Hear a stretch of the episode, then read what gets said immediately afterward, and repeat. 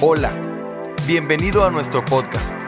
Deseamos que a través de este mensaje tengas un encuentro con Jesús y que tu vida sea animada. Bueno, hermanos, eh, Dios les bendiga otra vez. El título de, esta, de este tema yo lo he titulado No te olvides. Y es que muchas veces nos olvidamos de tantas cosas, ¿verdad? Simplemente, hermanos, no sé a quién le ha pasado que se olvida de, del cumpleaños del esposo, de la esposa, de un amigo, de, un, de los papás, o, o te olvidas de un compromiso importante que tenías, de algo que tenías que pagar. Entonces, muchas veces tenemos problemas con esto del olvido. Y yo quería contarles una pequeña historia. Es una anécdota, ¿verdad? Es una leyenda árabe. Y cuenta que había dos amigos que andaban por el desierto. Y estos dos amigos, este, en, un momento tuvieron una discordia y uno de ellos golpeó al otro en la mejilla. Entonces, el que fue golpeado se agachó en la arena y empezó a escribir. Este día mi amigo me abofeteó en la mejilla. Y siguieron caminando. Más adelante se encontraron un oasis y había mucha agua y se metieron a nadar. Entonces el que había sido abofeteado empezó a hundirse, empezó a ahogarse. Y su otro amigo vino a ayudarle y lo sacó de ese lugar y, le, salvó la vida, ¿verdad? Entonces el, el que había sido abofeteado y que estuvo a punto de ahogarse, al salir del agua, fue a una roca y con un cincel empezó a escribir. Este día mi amigo me salvó la vida. Entonces el amigo le dijo, pero ¿por qué hiciste eso? ¿Por qué cuando yo te abofeteé lo escribiste en la arena y cuando te, ahora que te saco del agua, lo escribes en la piedra? Y él dijo, es que así es como debe ser, ¿verdad? Cuando alguien te hace algo malo, tú debes escribirlo en la arena para que venga el viento del olvido y se lo lleve completamente y no lo recuerdes más. Pero cuando alguien hace algo o es de bendición para tu vida, tenemos que escribirlo en la roca para que ningún viento lo borre y que seamos siempre agradecidos, ¿verdad que sí? Y definitivamente, hermanos, que hay cosas que debemos olvidar y hay cosas que no debemos olvidar. Hay cosas que debemos olvidar como los resentimientos, a los pleitos, la falta de perdón, eh, algo que te haya hecho a alguien, una rencilla, lo debemos olvidar. Pero hay cosas que no debemos olvidar. Y lo más importante, hermanos, lo más importante de todo es que no debemos olvidar a nuestro Dios. Podemos olvidarnos de cualquier otra cosa, podemos fallar, incluso como les decía ahorita, olvidando un cumpleaños de un ser querido, pero nunca nos olvidemos de nuestro Señor, de nuestro Salvador. En la Biblia, hermanos, hay muchos hombres que, que se olvidaron de, del Señor. Pero antes les voy a dar la definición de la palabra olvidar. Fíjense qué tremendo cómo lo define el diccionario. Dice así, olvidar es dejar de tener algo o a alguien en la memoria. Es dejar de sentir afecto por una persona. Es no tener en cuenta a alguien o a algo. Olvidar es no tener en cuenta un favor o una ayuda recibida. Entonces, cuando yo ponía esta definición, en el contexto de cuando nos olvidamos de Dios, fíjese cómo sonaría. Olvidarse de Dios es dejar de tenerlo en la memoria, olvidarlo. Olvidarse de Dios es dejar de sentir afecto por Él. Olvidarse de Dios es no tener en cuenta, es no tenerlo en cuenta para nuestras decisiones ni para nada. Olvidarse de Dios es no tener en cuenta los favores y las ayudas que Él nos ha dado. Entonces yo creo que no podemos olvidarnos del Señor. Y como les decía, la Biblia nos enseña ejemplos de hombres, de grandes hombres de Dios que se olvidaron del Señor. Y todo lo que está registrado en la Biblia, hermanos, es con un propósito para que nos traiga enseñanza a nuestra vida. Y seremos muy afortunados, hermanos, si aprendemos en lo, las experiencias de ellos y no esperar a que nos pasen a nosotros. Y bueno, les voy a dar tres ejemplos. El primero es el rey Salomón. La Biblia dice, de hecho, el nombre que le dieron a, Salomón fue Gedidías. Y este nombre significa amado de Jehová. Pero no solamente Jehová lo amaba, también él amaba a Jehová y trataba de agradarle. Dice que presentaba muchísimos sacrificios delante de Jehová. Era un hombre que quería agradar a Dios, ¿verdad? Hijo del rey David, imagínese todo lo que había aprendido con su padre. Quería él verdaderamente agradar a Dios. De tal manera que Dios se agradó de él, efectivamente, por tantos sacrificios que presentaba. Y le dijo, pídeme lo que quieras, Salomón, que te lo voy a dar. Y todavía le agradó más a Dios la respuesta de él, ¿verdad? Porque él no pidió algo para sí, no pidió riqueza, no pidió fama, no pidió honra. Él solamente pidió, Señor, dame sabiduría para gobernar a tu pueblo. Y el Señor le concedió la sabiduría y además le concedió las riquezas, la fama y la honra. Pero tristemente, hermanos, pasó el tiempo y el gran Salomón se olvidó de Dios. Se olvidó de los estatutos que Dios les había dado. El Señor les había dicho en Deuteronomio que no les era permitido tomar mujeres de otros pueblos. E incluso está tan específico, hermanos, les dio el porqué. Y dice en Deuteronomio 7 del 3 al 4, tampoco te unirás en matrimonio con ninguna de esas naciones. No darás tus hijas a sus hijos, ni tomarás sus hijas para tus hijos, porque ellas los apartarán del Señor y los harán servir a otros dioses. Estaba clarito, hermanos clara la instrucción y claras las consecuencias que vendrían. Mas, sin embargo, Salomón se olvidó de la instrucción de Dios. Se olvidó de lo que Dios había hecho, lo que Dios había dicho y empezó a tomar muchísimas mujeres y tomó muchas mujeres extranjeras. Y dice la palabra de Dios que cuando él ya estaba avanzado en edad, sus mujeres desviaron su corazón. Fíjese qué tremenda palabra está en, en Primera de Reyes 11 del 4 al 9. Dice, y cuando Salomón ya era viejo, las mujeres inclinaron su corazón tras dioses ajenos y su corazón no era perfecto con Jehová su Dios, como el corazón de su padre David, porque Salomón siguió a Astoret, diosa de los Sidonios, y a Milcom, ídolo abominable de los amonitas, e hizo Salomón lo malo ante los ojos de Jehová, y no siguió cumplidamente a Jehová como David su padre. Entonces edificó Salomón un lugar alto a Quemos, perdón, edificó, mm, sí, Salomón un lugar alto a Quemos, ídolo abominable de Moab, en el monte que está frente de Jerusalén, y a Moloch, ídolo abominable de los hijos de Amón. Así hizo para todas sus mujeres extranjeras, las cuales quemaban incienso y ofrecían sacrificio a sus dioses. Y se enojó Jehová contra Salomón, por cuanto su corazón se había apartado de Jehová, Dios de Israel, que le había aparecido dos veces. Fíjense nada más el privilegio que tenía Salomón. Dios se había aparecido a él, Dios le había hablado.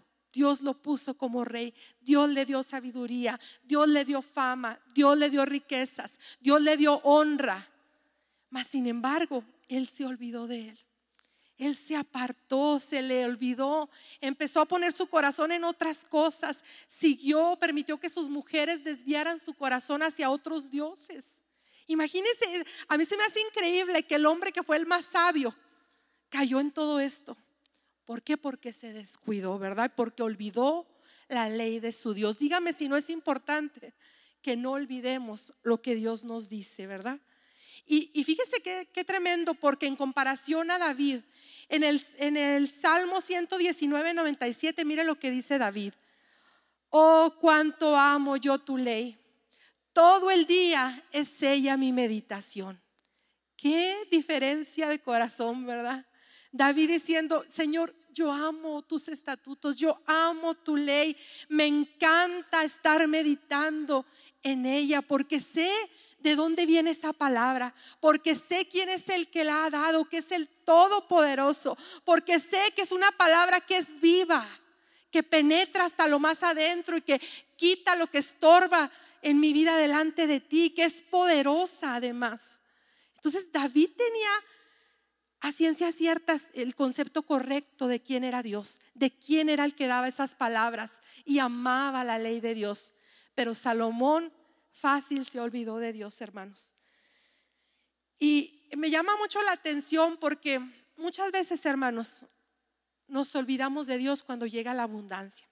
Cuando hay problemas, cuando faltan las cosas en el hogar, cuando tienes una enfermedad, cuando tu hijo anda descarriado, cuando tu esposo no quiere venir a la iglesia, cuando hay problemas en el matrimonio, uno está pegado de Dios y estás clamándole, Señor, ayúdanos, salva a mi familia, sana a mi familiar, súplenos, restaura el matrimonio. Y ahí estás. Y no te olvidas de Dios ni de su palabra. Pero luego, ¿qué pasa? El Señor empieza a bendecirte. El Señor empieza a prosperarte. El Señor restaura tu matrimonio. El Señor te sana. Y entonces no sé qué es lo que pasa, hermanos, pero empezamos a olvidarnos de Dios.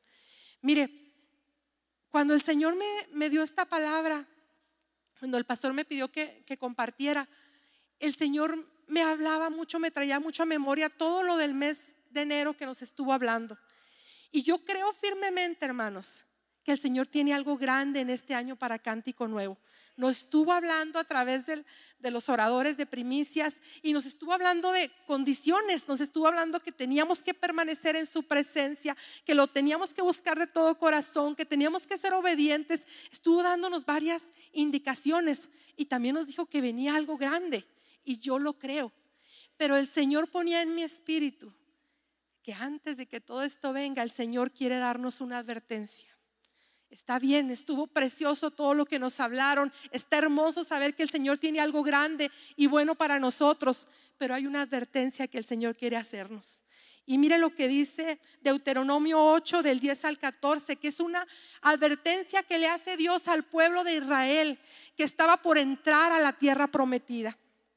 Dice así, cuando hayas comido y te hayas saciado, bendecirás al Señor tu Dios por la buena tierra que Él ha dado. Cuídate, aquí viene la advertencia, cuídate de no olvidar al Señor tu Dios, dejando de guardar sus mandamientos, sus ordenanzas y sus estatutos que yo te ordeno hoy. No sea que cuando hayas comido y te hayas saciado y hayas construido buenas casas y habitado en ellas, y cuando tus vacas y tus ovejas se multipliquen, y tu plata y oro se multipliquen y todo lo que tengas se multiplique, entonces tu corazón se enorgullezca y te olvides del Señor tu Dios, que te sacó de la tierra de Egipto, de la casa de servidumbre. Fíjense qué tremenda advertencia, hermanos. El Señor quiere darnos cosas grandes, pero hay un peligro en el camino. Hay un peligro que cuando la bendición venga, que cuando el Señor te use, el ministerio tal vez que el Señor te ha dado, no sé, en un mejor trabajo, la casa que estás esperando, que cuando llegue esa bendición, hermanos, viene acompañada de un gran peligro. Y este peligro es que nos olvidemos de dónde vino la bendición que estemos tal vez tan ocupados en decorando nuestra nueva casa, o tan ocupados en un nuevo ministerio, o tan ocupados en el nuevo trabajo, que nos olvidemos de darle tiempo al que nos dio toda esa bendición. Entonces, una advertencia tremenda y me llama la atención Salomón. Salomón sabía esta palabra, esta palabra ya había sido dada. Era parte de la ley de Dios, mas sin embargo, él no la tomó en cuenta. Él se olvidó de las palabras de Dios y tuvo abundancia y tuvo honra y tuvo muchas cosas, pero tristemente se olvidó de su Dios. Otro de, los, de las personas que yo quiero hablar hoy es, es un profeta de nombre Balaam. Les iba a contar un chiste, pero no soy buena para los chistes, hermano. Así que dije, mejor tú en lo tuyo, tú sigue. Hay mi esposo que es bueno para los chistes que les cuente un chiste. Yo no soy buena. Y me decía mi esposo, cuéntalo, cuéntalo. No, no, que nadie se va a reír. Lo cuento. Ay, no. No, nomás me voy a robar el tiempo. Bueno, se los va a contar. Bueno, cuenta la historia, hermanos. Era una historia de, de, un hombre que tenía su caballo y que tenía su perro. Y un día fueron al, al campo por leña y cortó mucha leña este hombre y llenó a su caballo de mucho peso. Entonces cuando venían de regreso caminaron tanto que el caballo ya estaba agotado, era demasiado el peso que traía en sus espaldas y simplemente se dejó caer al piso. Entonces el, dueño del caballo lo jalaba, ¿verdad? Levántate caballo, levántate, todavía tenemos que llegar a la casa. Y entonces el caballo no se levantaba, así que empezó a golpearlo. Y entonces en un momento el caballo le dijo, ¿por qué me golpeas? ¿Que no sabes todo lo pesado que está la carga que traigo en mis espaldas? Y el hombre se quedó asustadísimo y empezó a correr. Y corrió y corrió y corrió y su perrito tras de él y corrieron y corrieron y corrieron hasta donde se sintió seguro. Entonces estaba así apenas tomando aire. Y en eso el perrito le dice, qué sustote nos puso el caballo, ¿verdad? Ay, sí se rieron, hermano. Gloria a Dios. Les a contar otro, ah, no me sé chistes, hermano. Bueno, la cosa es que yo voy a hablar ahora de una historia que sí pasó, hermanos, que es muy parecida a esta, ¿verdad? Con el profeta Balaam. Yo creo que todos recordamos a este, a este profeta, ¿verdad? Que si ustedes recuerdan, el, rey de Moab, el rey Baalac, lo quiso como contratar para que maldiciera al pueblo de Israel. Y a él como que no le desagradó, ¿verdad? Porque la historia dice que mandó unos enviados y le dijeron, te vamos a dar riquezas, honra. Y Balaam así como que, ah, qué suave, ¿y qué tengo que hacer? Pues tienes que maldecir al pueblo de, de Israel, nada más eso. Dijo, no, pues no voy a poder. Pero les dijo, ok, no hay problema, quédense aquí a dormir en mi casa, pásenle y yo voy a consultar a Dios, pero voy a tener que hacer lo que Dios diga. Ellos dijeron, está bien. Él consulta a Dios y Dios le dice, pues lo obvio, claro que no, ¿verdad? Es un pueblo que está bendecido. Tú no puedes maldecir lo que Dios ha bendecido. Entonces al siguiente día, ok, Balaam les dice, saben que no voy a poder, no se hace el trato. Ellos se van, pero luego vuelven. Una, una compañía de personas más importantes todavía de las anteriores y le ofrecen más riquezas, más honra, más fama, más gloria. Y Balaam se deslumbra, ¿verdad? Y él sabía la respuesta, Dios ya le había dicho que claro que no. Es más, ni le tenía que haber preguntado la primera vez. Y entonces Balaam dice, ok, pues quédense otra vez aquí en mi casa y voy a consultar otra vez a Dios. Total, de que Dios como que lo deja ir, pero fue más a fuerzas, ¿verdad? Claro que Dios, o sea, Balaam tenía que haber entendido que era obvio que si Dios ya le había dicho que él no podía maldecir al pueblo de Dios, no, no se lo iba a permitir. Así que al siguiente día va Balaam muy contento, ¿verdad? Con su asna, montado en su asna, en su burrita, que no era tan burrita, hermanos. Y a la burrita se le abren los ojos espirituales y ve a un ángel, ¿verdad? De Dios con una espada desenvainada que está esperando a que pase el profeta para matarlo. Y la burrita se detiene y no quiere avanzar y el profeta la golpea y la golpea y la burrita hasta que Dios le permite que abra sus labios y le dice, ¿por qué me golpeas? Lo mismo que el chiste, hermanos.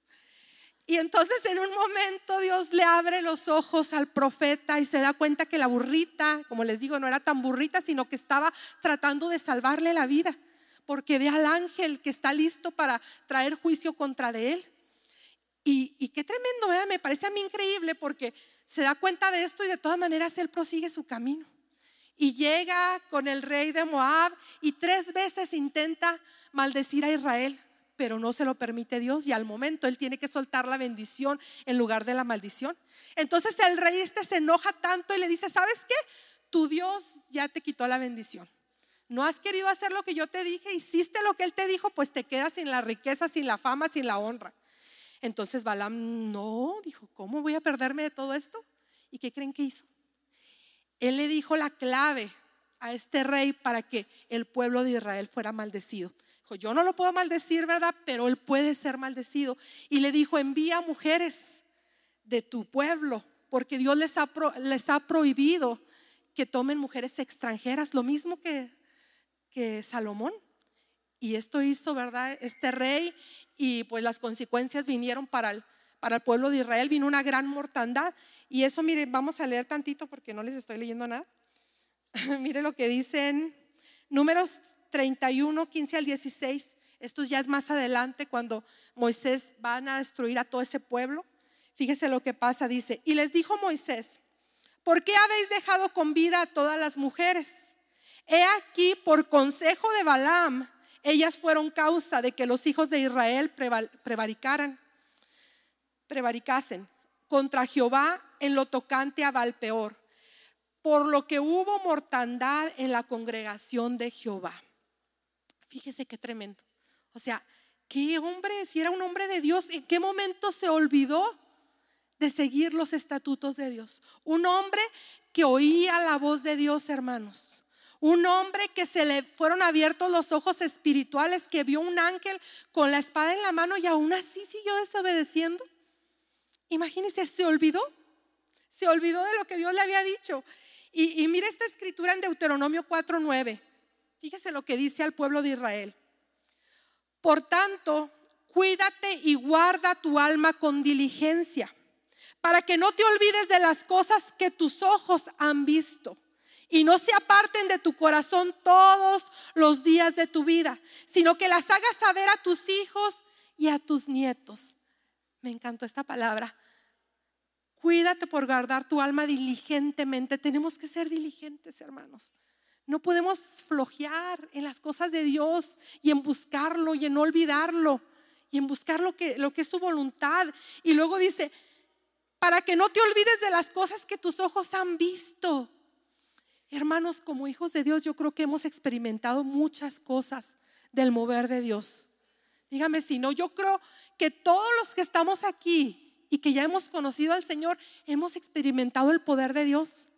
Y dice aquí que no nos olvidemos de lo que nuestros ojos han experimentado, de lo que nuestros ojos han visto, de lo que Dios ha hecho por nosotros en otro tiempo y que aún lo, hablemos a nuestros hijos.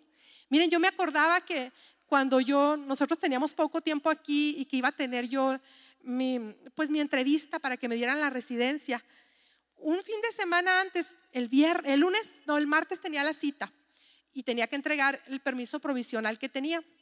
Y el, el viernes eh, perdí mi bolsa y bueno, se me cayó la bolsa donde estaba con un notario y recogí yo todo según yo, ¿verdad? Y me fui a la casa. En la noche me di cuenta que no traía mi cartera y en la cartera tenía mis identificaciones y tenía el permiso que tenía que entregar. Y dije, Dios mío, ¿qué voy a hacer? Pero para esto, hermanos, el domingo en una casa, como con unas seis personas, yo iba a tener mi primera este, presentación, que yo iba a hablar algo de Dios. Entonces, pues yo me fui bien asustada en la noche a buscar dónde se me había caído la bolsa. Dije, seguro que ahí está. Voy con luces y todo. Y lo único que encontré, hermanos, era un papelito con mi misma letra que yo había escrito, que decía, la preocupación impide la revelación de Dios. Entonces yo dije, ay Señor, pues entonces no me puedo preocupar, porque si me preocupo no voy a poder preparar lo que tengo que decir el domingo.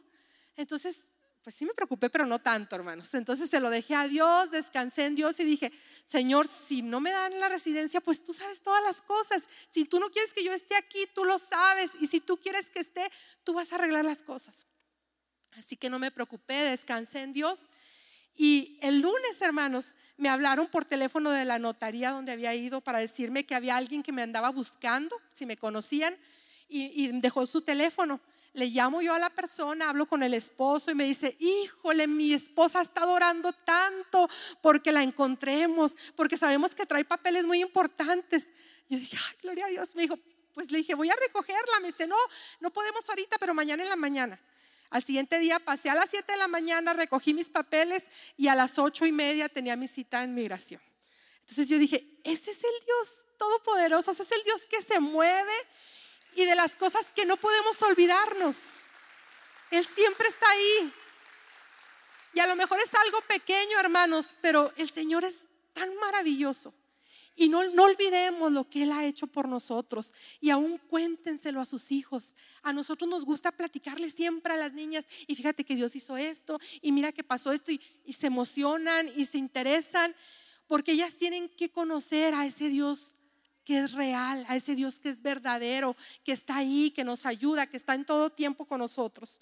Otro ejemplo, hermanos, porque no quiero que se me vaya el tiempo.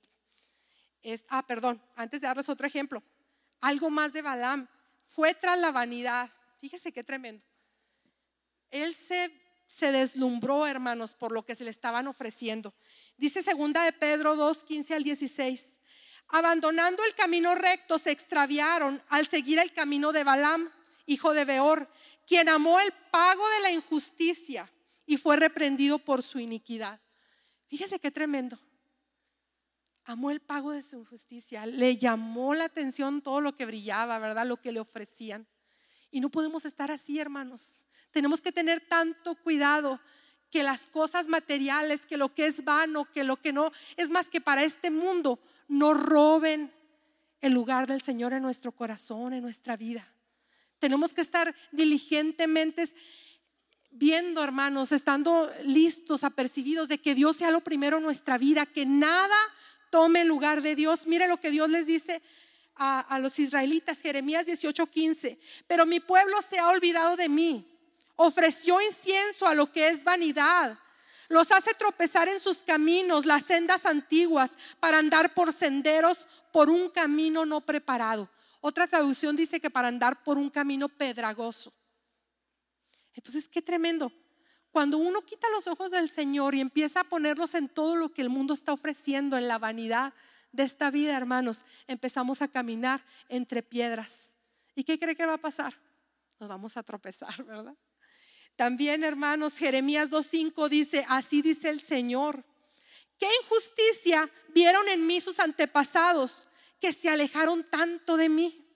Se fueron tras lo que nada vale y en nada se convirtieron.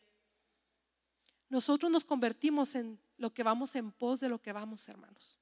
Dice, se fueron tras lo que nada vale y en nada se convirtieron. Nosotros íbamos tras de la vanidad, Solo vamos a ser personas vanidosas, hermano.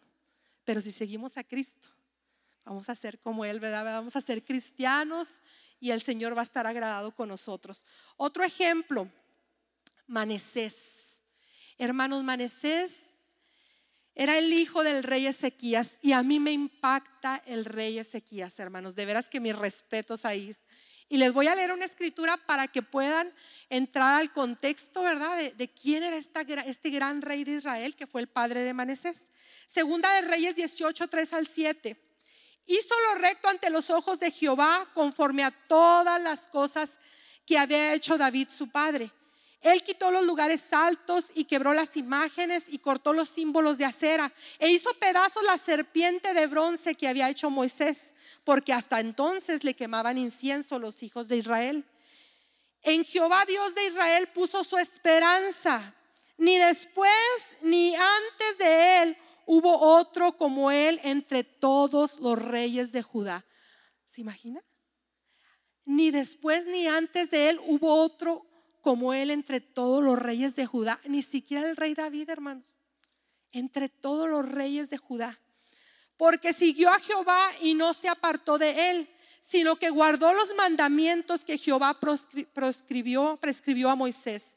Y Jehová estaba con él y a donde quiera que salía prosperaba. Él se rebeló contra el rey de Asiria y no le sirvió. Qué tremendo hombre de Dios fue este, hermanos.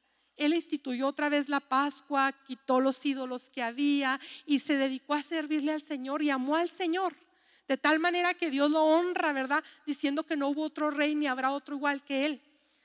Y este hombre que dice aquí que seguía todos los mandamientos de Jehová fue el padre de Manasés. Pero cuando yo empecé a leer la historia de Manasés, me, hijo, le dije, como que esto no lo entiendo, Señor. Porque Manasés, hermanos, hizo todo lo contrario a su padre. Hizo todo lo malo, lo peor que usted se puede imaginar.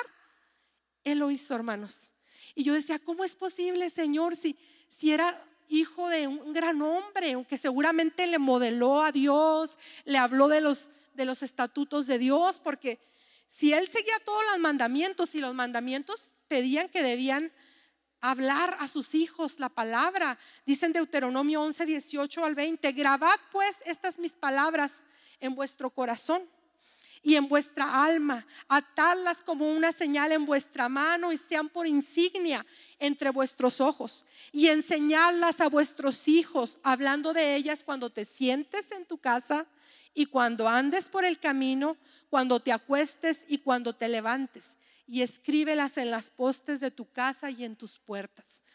Si Ezequías era un hombre que guardaba la ley de Dios, como decía la palabra, Estoy casi segura, hermanos, que él tuvo que hablarle a su hijo de los mandamientos de Dios, que tuvo que hablarle de la palabra de Dios. Entonces yo decía, Señor, ¿cómo es posible entonces que él se apartó de una manera tan terrible? No sé si leérselas porque está largo, pero hizo todo lo malo, hermanos. Y mire, me impresiona lo último que dice acá en Segunda de Reyes, porque dice, Edificó altares para todo el ejército de los cielos en los dos atrios de la casa de Jehová, hablando de Manasés, y pasó a su hijo por fuego y se dio a observar los tiempos y fue agorero e instituyó encantadores y adivinos, multiplicando así el hacer lo malo ante los ojos de Jehová para provocarlo a ira. ¿Se imagina qué clase de hombre fue? E incluso dice más adelante que él mismo con sus manos hizo una imagen de, de acera y la puso allí en el, en el templo de Dios. Entonces, yo decía, ¿cómo es posible? Yo, él empezó a reinar a los 12 años, tenía 12 años cuando su padre murió, pero dije yo, Señor, tu palabra dice que instruye al niño en su camino y aun cuando fuere grande no se apartará de él. Dije, ¿cómo? ¿Qué pasó aquí? Y aquí quiero hacer un pequeño paréntesis, hermanos, porque es tan importante que instruyamos a nuestros hijos. Es súper importante en Josué, hermanos, cuando cuando ya nos habla la palabra de que entraron a la tierra prometida, de que poseyeron los lugares que Dios les había dado, hay algo que me llama tanto la atención. Dice que cuando muere Josué, mire lo que pasa. Dice, y se levantó después de ellos otra generación que no conocía a Jehová, ni, ni la obra que él había hecho por Israel. ¿Cómo es posible que los padres o los abuelos de esta generación nueva que se levantaba no les hablaran de las grandezas de Dios, que los sacó de Egipto, que los trajo por él, los sustentó en el desierto, que echó fuera todas las naciones delante de ellos. ¿Cómo es posible que no les hablaron a sus hijos? No, no me cabe en la cabeza, hermanos. Y tenemos que tener tanto cuidado nosotros que no nos pase esto. No podemos darnos el lujo de no hablarles a nuestros hijos y que ellos se vayan a olvidar del Señor. Porque olvidarse del Señor, hermanos, trae consecuencias muy, muy fuertes. Entonces, bueno, pues Manasés hizo lo malo, muy, muy malo. ¿Y qué pasó? Pues vinieron consecuencias, como les digo, ¿verdad? Vinieron cosas contra de él. Vino el ejército del rey de Asiria y dice que lo llevó aprisionado con grillos y se lo llevaron a, a Babilonia. Y estando ahí, hermanos, ¿qué creen que pasó? Ay, esto me encantó porque dije, ah, ya entendí, Señor. ah, porque déjenme les digo algo. La palabra de manecés, el significado de esta palabra es el que olvida o descuidar, el que se descuida. Entonces yo dije, ah, ya entendí. no es que su padre no le haya enseñado, sino que él se olvidó de la enseñanza de su padre. Él se descuidó, se le hizo fácil andar en, otras cosas que no le agradaban a Dios y poco a poco eso lo fue llevando a cosas peores. Tal vez como ya no estaba su padre, tal vez tuvo compañías, personas que lo guiaron, que no lo guiaron por el camino correcto, ¿verdad? Pero me encanta que en esta escritura nos dice así, mas luego que fue puesto en angustias, estoy leyendo segunda de Crónicas 33, mas luego que fue puesto en angustias, oró a Jehová su Dios, humillando grandemente, humillándose grandemente en la presencia del Dios de sus padres. Y habiendo orado a él, fue atendido, pues Dios oyó su oración y lo restauró a Jerusalén, a su reino. Entonces reconoció Manasés que Jehová era Dios. Dije, gloria a Dios, hermanos. Yo no sé cómo estén las situaciones en su casa. Pero Dios ha prometido, hermanos, Dios ha prometido que nuestros hijos van a venir a sus caminos, hermanos, que todo lo que usted ha sembrado lo va a ver en cumplimiento. No se canse de estar orando por sus hijos, no se canse de hablarle la palabra. Hermanos, tenemos un privilegio tan grande cuando los tenemos en la casa. Tenemos que aprovechar ese tiempo. Hábleles la palabra a sus hijos en todo tiempo. Mira, mis hijas a mí, la más chiquita, hermanos, me da carrilla con la palabra. Yo digo que ella el Señor la va a usar para hablar la palabra porque le gusta mucho y siempre me está diciendo otro versículo, enséñame otro, enséñame otro. Y en la noche, no, no nos vamos a dormir, hay que repetir, ahora dime otro, ahora dime uno más largo. Y así está. Y ella quiere aprender más y más y más de la palabra. Yo digo, Señor, gracias porque ella me está empujando. Gracias, Señor, porque lo que se está sembrando en ella es para lo eterno, Señor, no solo para este tiempo. Entonces, hermanos, seamos diligentes, no solo en buscar la palabra para nuestro bien, sino también en enseñarla a nuestros hijos.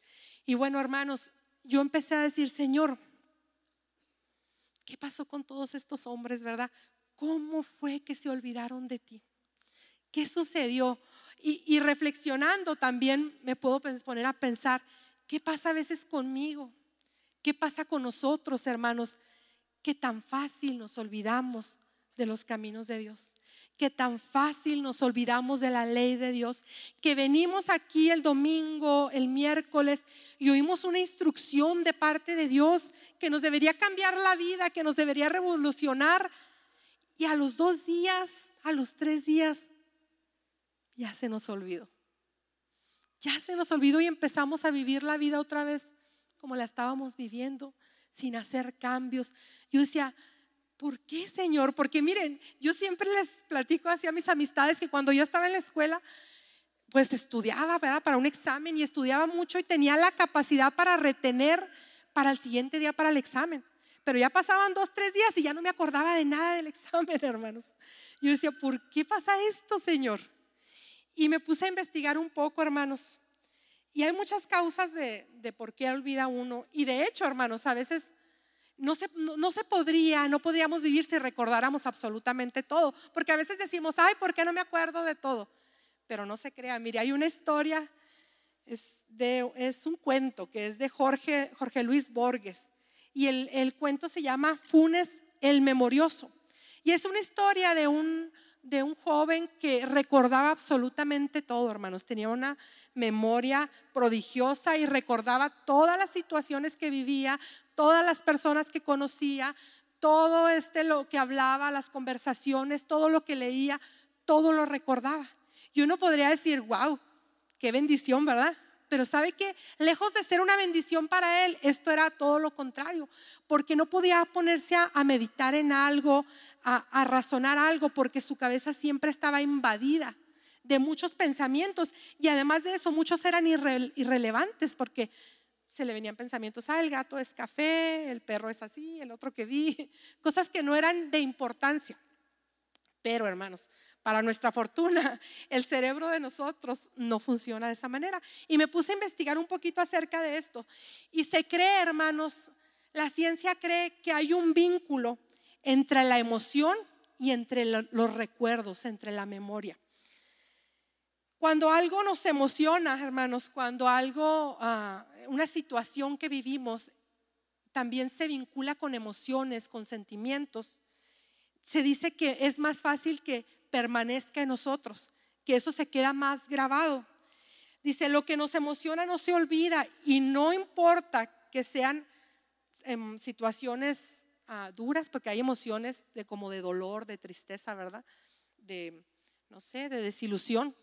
Cualquier situación que envuelve una emoción, ya sea positiva o negativa, permanece más grabada en, nosotros, en nuestra mente.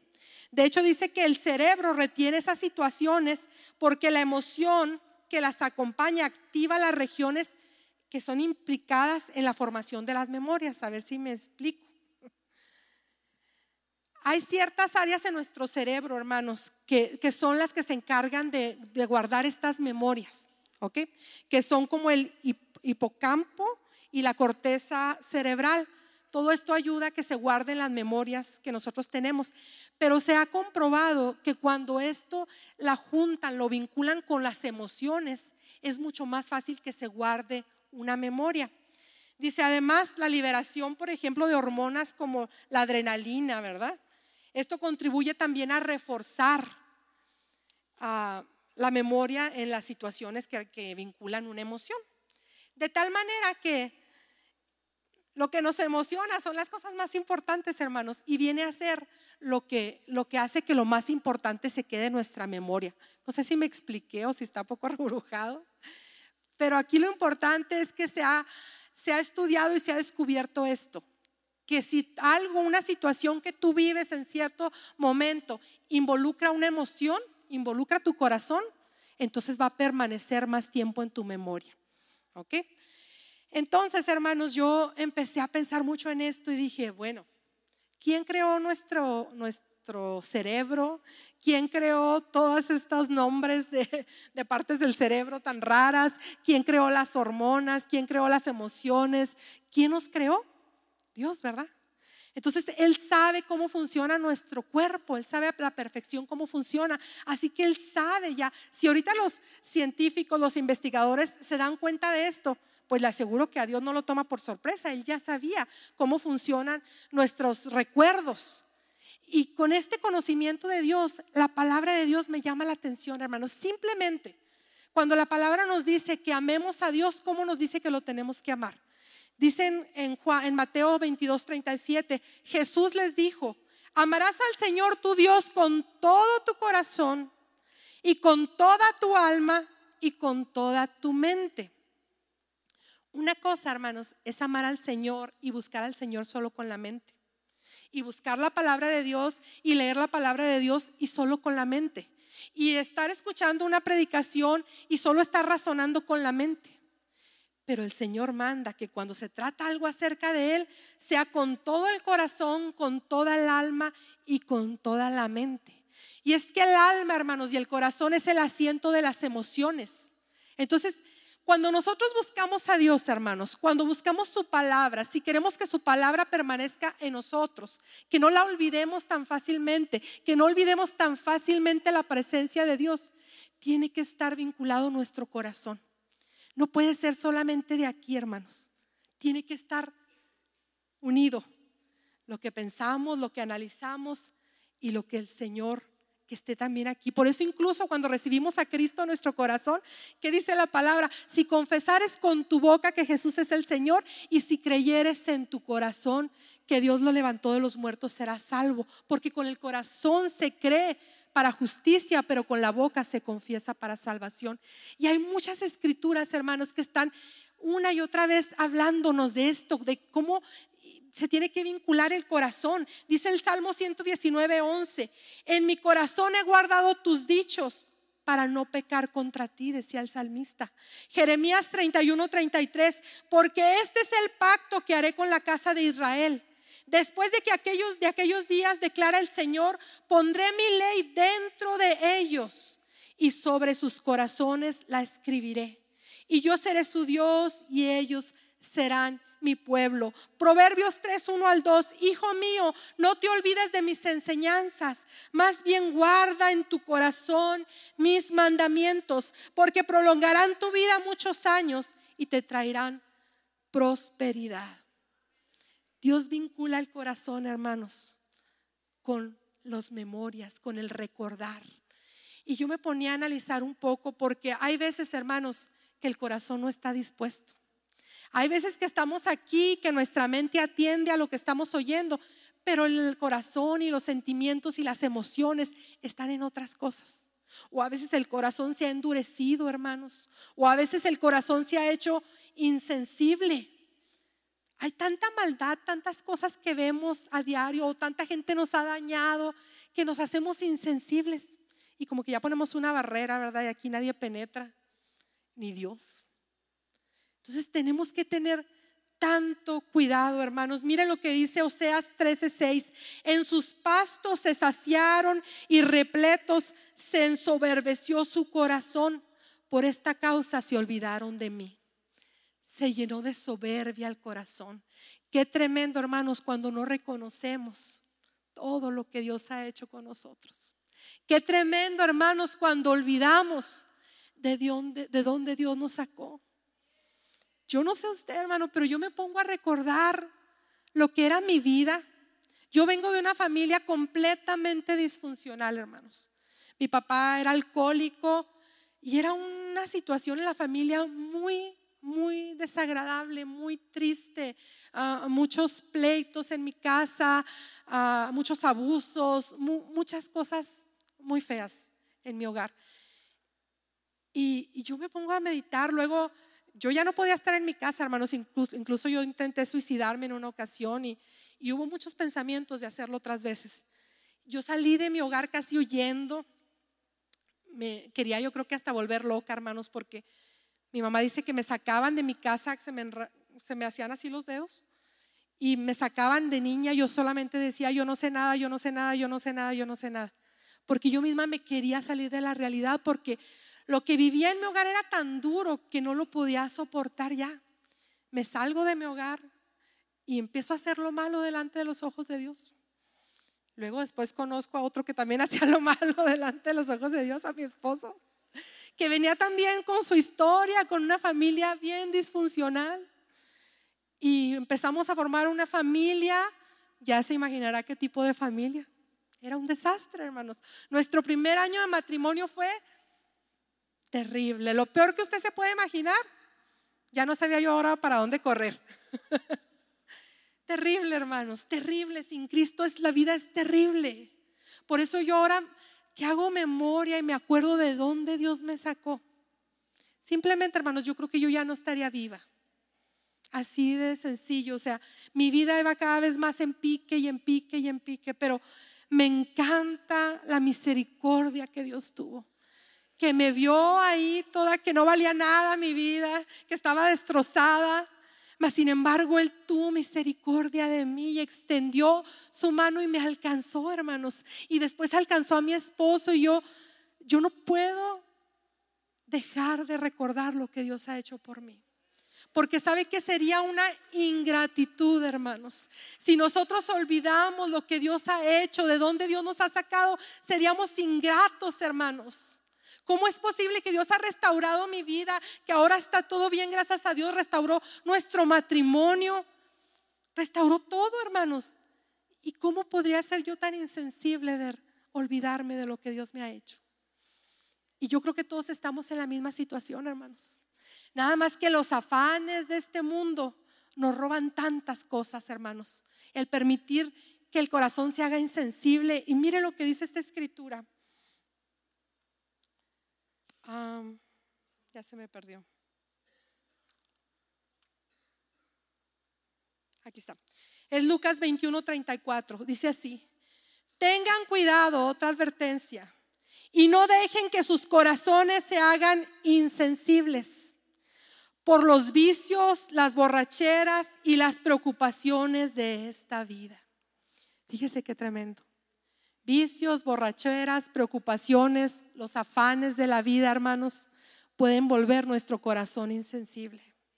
Tenemos que, por eso la Biblia dice, sobre toda cosa guardada, guarda tu corazón, porque de él emana la vida, hermanos. Tenemos que guardar nuestro corazón, tenemos que buscar al Señor con diligencia, hermanos. Tenemos que ser, ah, pues, ay, se me va la palabra, pero tenemos que que poner por obra las cosas, tenemos que decidir hacerlo, buscar al Señor conscientemente, hermanos. Tenemos que decir, yo no me voy a olvidar del Señor. A propósito, intencional, esa es la palabra. Tenemos que ser intencionales en buscar al Señor. Tenemos que ser intencionales en buscar su palabra, hermanos.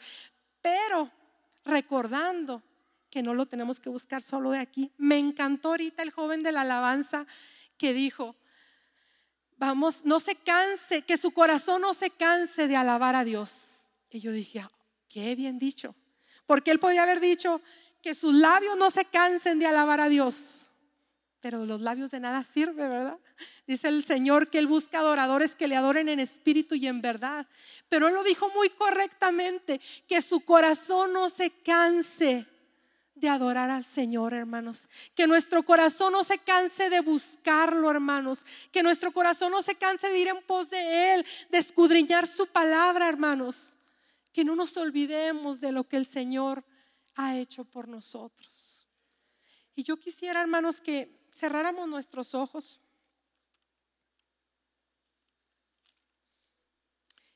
El salmista decía, bendice alma mía Jehová y bendiga todo mi ser su santo nombre. Bendice alma mía a Jehová y no olvides ninguno de sus beneficios. No podemos olvidar, hermanos, de dónde Dios nos sacó. A mí me gustaría que cerrara sus ojos y que permitiera que el Espíritu Santo le traiga memoria de dónde Él le sacó. Que recordara esos tiempos en los que no tenía Dios, hermanos. Cómo llegó la gracia de Dios, cómo se manifestó a su vida. Deseamos que Dios haya hablado a tu vida de una forma especial. Si deseas saber más sobre este ministerio, visita nuestra página www.canticonuevo.tv y nuestras redes sociales Cántico Nuevo EP. Y recuerda, tus mejores días están por venir.